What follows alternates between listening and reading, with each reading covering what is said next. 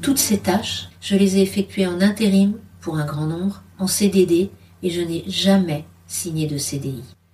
Ma carrière professionnelle a commencé à 15 ans, j'en ai 56 et je suis sans emploi depuis 2019.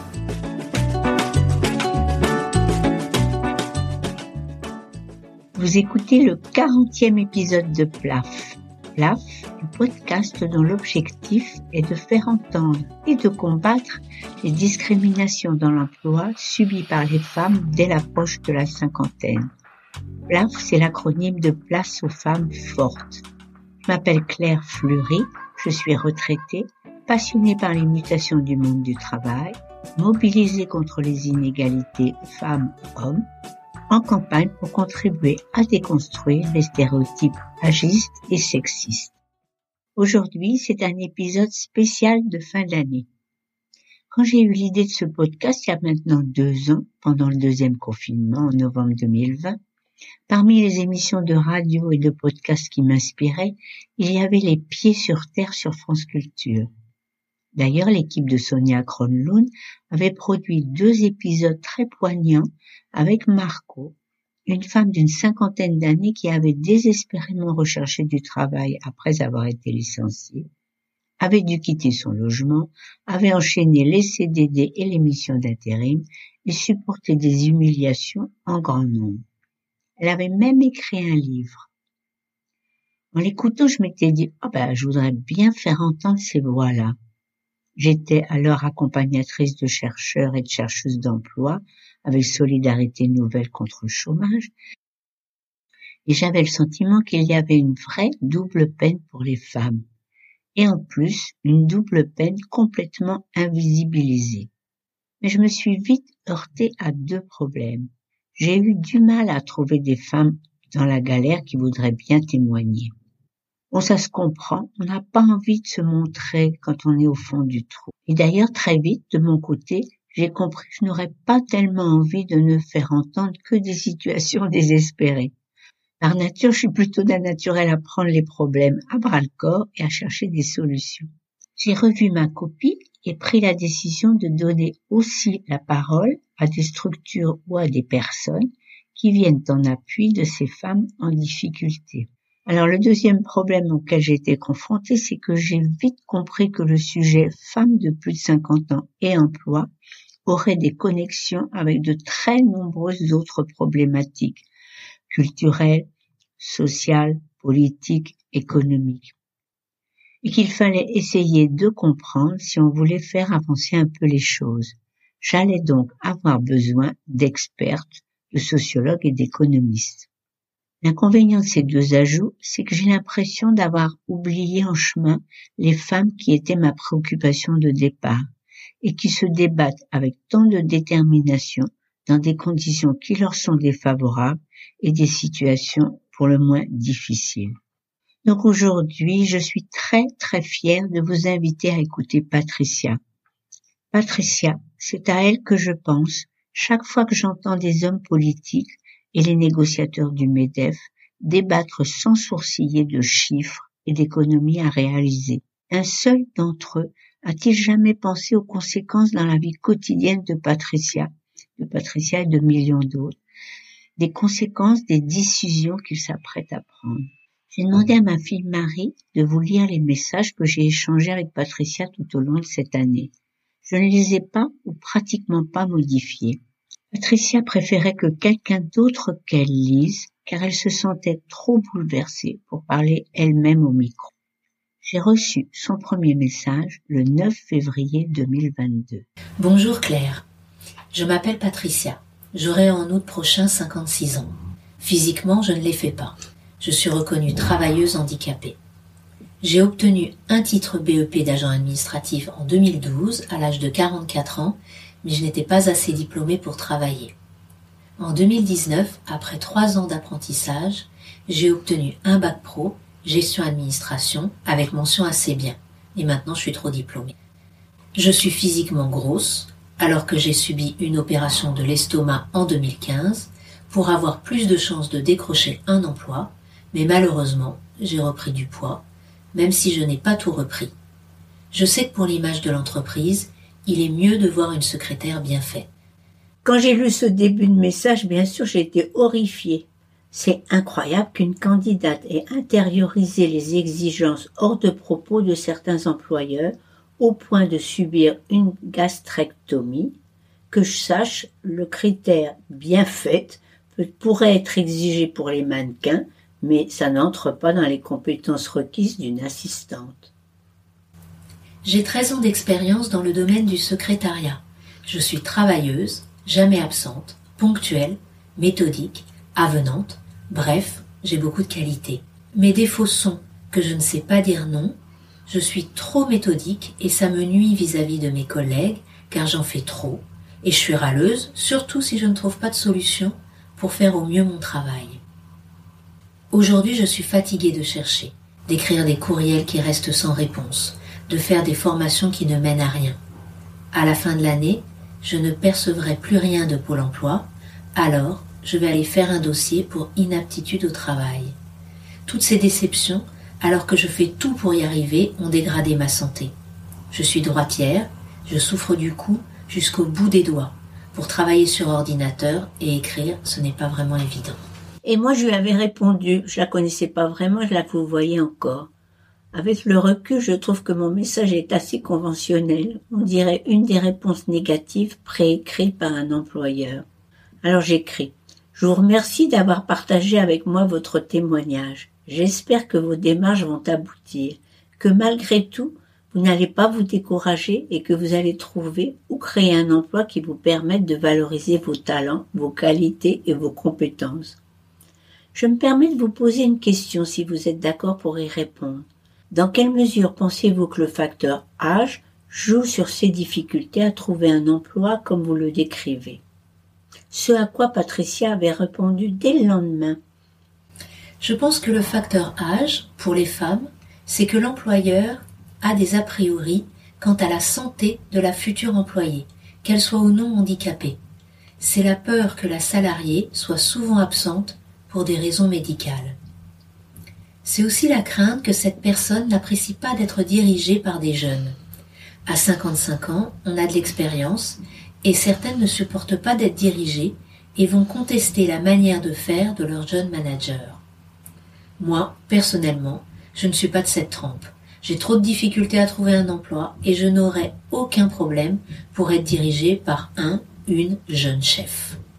Ces deux arguments sont tout aussi intéressants l'un que l'autre. L'association à compétences égales, dont j'ai interrogé la présidente le 8 décembre dernier, a commandé une étude réalisée par l'Ipsos auprès de 500 candidats et candidates et 500 recruteurs et recruteuses.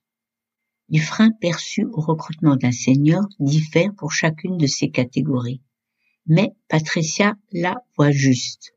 La possible difficulté d'intégration dans des équipes plus jeunes est le frein le plus souvent cité par les recruteurs alors qu'il ne vient qu'en sixième position pour le candidat. C'est le frein numéro un déclaré par les recruteurs. Quant à la santé, autre problème évoqué par Patricia, candidats et recruteurs se retrouvent pour penser que la santé plus fragile est aussi une des principales raisons qui empêchent le recrutement de personnes âgées de plus de 50 ans. Et Patricia se trompe en pensant que la santé des femmes est plus fragile que celle des hommes. Il n'en est rien et ce sera le chiffre plaf de cet épisode.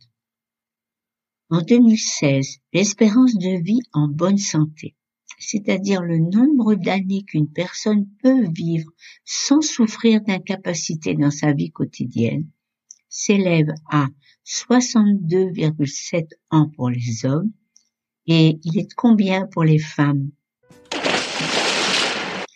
64,1 ans. Ah, cette fois-ci, c'est 18 mois davantage pour les femmes. Je répète en arrondissant, l'espérance de vie en bonne santé est de 63 ans pour les hommes et 64 ans pour les femmes. Des chiffres qu'on peut garder en mémoire quand il est question de repousser l'âge d'ouverture des droits à la retraite à 65 ans. Bon, excuse-moi Marie, tu peux reprendre la suite du mail de Patricia. Quant à créer ma propre entreprise, je ne peux pas me lancer dans cette aventure compte tenu de ma santé. Je souhaite juste un emploi ou au pire une inaptitude au travail. J'ai fait le tour des formations, des recherches. J'ai réécrit 50 fois mon CV. Dans la région du Var, c'est le réseau qui fonctionne et moi, je n'ai personne. J'ai été formée en 2012 après une reconversion professionnelle pour ne plus travailler debout et porter plus de 5 kilos. Le secrétariat était l'idéal, mais honnêtement, je m'ennuie. Je n'aime pas ce métier, c'est redondant, toujours égal chaque jour, j'aime mieux bouger, mais je ne peux plus. C'est pourquoi je préfère arrêter et me sentir enfin libérée de toutes ces recherches vaines.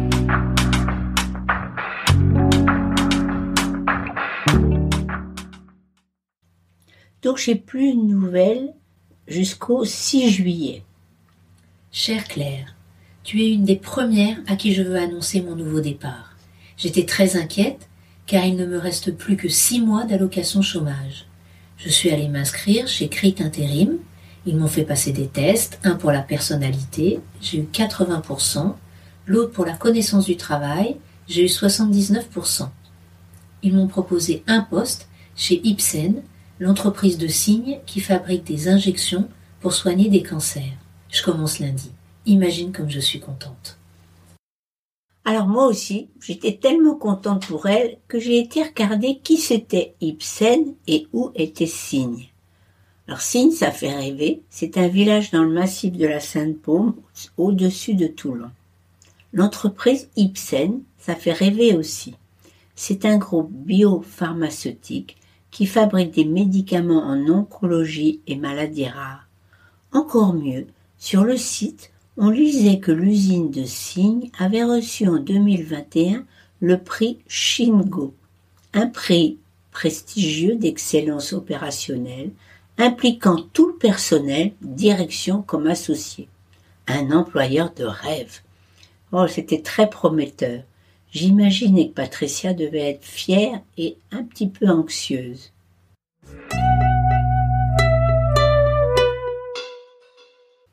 Le 20 juillet, je reçois un nouveau mail.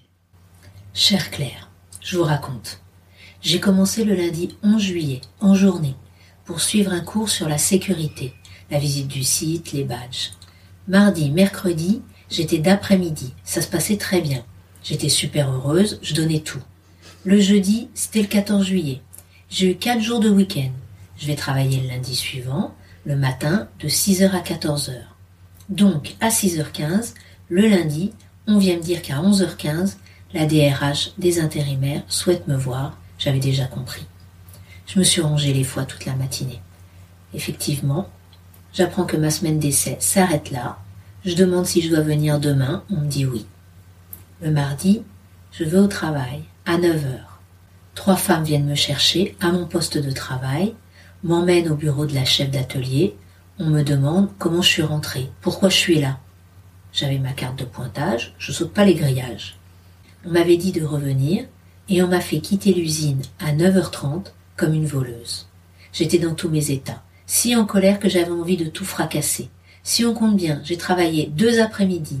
Le lundi de la matinée, on savait déjà que je continuerais pas. Ils m'ont jugé en deux après-midi. Pas de tuteur, pas de parrain, personne ne t'aide.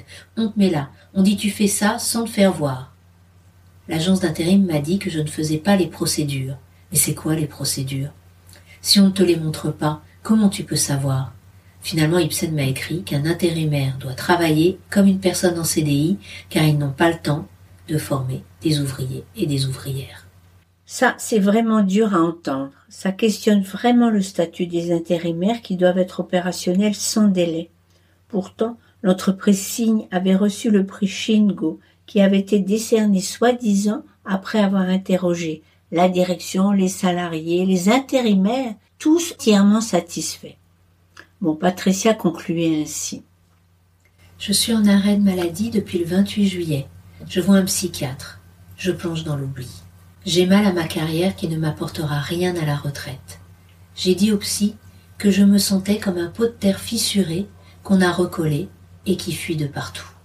Les mois qui suivent, je continue à lui demander des nouvelles, mais j'en reçois en octobre. J'ai abandonné la recherche d'emploi. Je n'ai plus confiance en moi. La dernière expérience m'a complètement démolie. Je me suis relevée, je ne sais pas combien de fois, et j'avais toujours la force de me relever. Mais maintenant, je me suis écroulée. C'est fini. Je savais vraiment plus quoi faire. C'est à ce moment-là que je lui ai demandé si ça l'intéresserait de participer au podcast. Je lui ai suggéré d'écrire un texte, et c'est ce qu'elle a fait par retour dès le lendemain. Moi, j'ai mis quelques jours pour me décider à lire tellement j'appréhendais. Claire, ma vie professionnelle a commencé quand mon géniteur a décidé de m'envoyer à Paris pour m'occuper des enfants d'une famille de charcutiers traiteurs. Lui recevait mes salaires par chèque, sans ordre, les mettait sur son compte. Plus tard, ça m'a fait l'effet d'être une prostituée. J'ai tout fait pour quitter ce travail au bout de huit mois. Je suis revenue en Normandie, j'ai travaillé dans un corps de ferme, fenaison, tri de pommes de terre, cueillette de noisettes et de groseilles. Je n'ai eu qu'un bulletin de salaire. Les premières années étaient payées en pot de confiture. J'ai ensuite travaillé en usine, où j'ai été opératrice de conditionnement, manutentionnaire. Plus tard, j'ai fait une formation pour obtenir un CAP, conductrice de machines automatisées de conditionnement, que j'ai obtenu. J'ai travaillé en 2-8, 3-8, journée, nuit, intérim. Les usines ont fermé, les unes après les autres. J'ai quitté la Normandie pour le Var et j'ai fait une formation pour obtenir un titre de niveau 5 d'agent administratif. Je n'ai fait que des remplacements, puis plus rien. Je suis resté au chômage un moment et je suis devenu apprenti pour trois ans au ministère des Armées afin d'obtenir un bac pro gestion d'administration. 2019, je l'ai obtenu avec mention assez bien à 53 ans. Je n'ai pas retrouvé d'emploi depuis. J'ai eu deux mini-formations à Pôle emploi. Comment rechercher un emploi et retrouver la confiance en soi? Pendant le Covid, j'ai fait une formation de 9 mois pour obtenir un titre de niveau 3 BTS d'assistance en ressources humaines. Je ne l'ai pas eu car d'après une de mes formatrices, je suis trop gentil pour faire ce métier. Je lui ai répondu que je préfère rester gentil que d'être une peau de vache pour obtenir un titre que je mettrais comme les autres dans un cadre. J'ai fait cette formation trois mois en présentiel et le reste à la maison. J'avais beaucoup de mal à comprendre. Bref, la formation s'est terminée le 11 décembre 2020. J'ai recherché sur le web, sur Pôle emploi, envoyé des lettres de motivation, des CV en candidature spontanée, par mail, par écrit, et les réponses ont toutes été négatives. J'ai abrégé car je n'ai pas cité tous les métiers que j'ai faits. Mon CV est gros comme l'annuaire de Marseille. J'ai travaillé dans l'Eure, à Paris, dans le Val d'Oise, Calvados, l'Orne et le Var. Femme de ménage, aide-cuisinier, technicienne des surfaces, opératrice de conditionnement, manutentionnaire. Dans tous les secteurs d'activité, industrie de cosmétiques, sucreries, automobiles, produits d'entretien, ménager, et industrie pharmaceutique. J'ai fait tellement de métiers. Secrétaire, agent d'accueil, agent administratif, aide à la personne, travaux fermiers, traçage de route, distributrice de publicité et j'en oublie sûrement. Toutes ces tâches, je les ai effectuées en intérim pour un grand nombre, en CDD et je n'ai jamais signé de CDI. Ma carrière professionnelle a commencé à 15 ans, j'en ai 56 et je suis sans emploi depuis 2019. Beaucoup de mes heures de travail ne sont pas comptabilisées pour ma retraite, car je n'ai pas d'annuité complète. J'ai 90 trimestres, il m'en manque 79.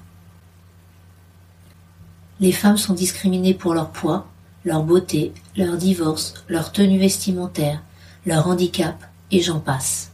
Les femmes n'ont pas de vacances ni de week-end. Il y a les tâches ménagères, les enfants, le mari, les courses, le linge.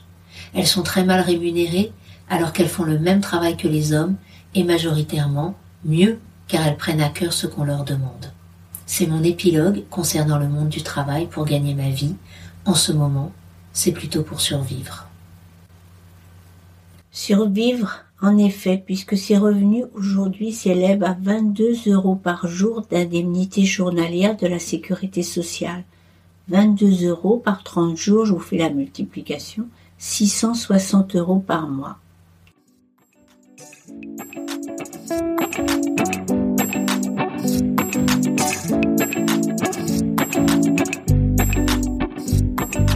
il n'y a rien à ajouter. Sinon, remercier Patricia de tout mon cœur et de lui transmettre mes meilleurs vœux de rétablissement. Du courage, elle en a eu toute sa vie et elle en aura encore. Je ne publierai pas d'épisode le 28 décembre, j'ai besoin d'une petite pause. Je suis contente car j'ai enfin réussi à boucler une série sur la formation des plus de 50 ans que je publierai en janvier. Je souhaite de joyeuses fêtes à chacun et chacune d'entre vous et vous donne rendez-vous le 8 janvier prochain pour démarrer une nouvelle année.